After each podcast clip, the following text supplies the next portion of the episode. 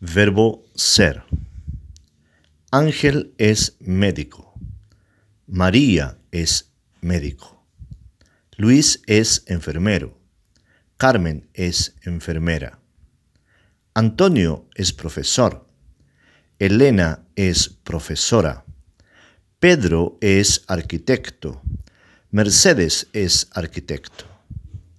Álvaro es auxiliar de vuelo. Luisa es azafata.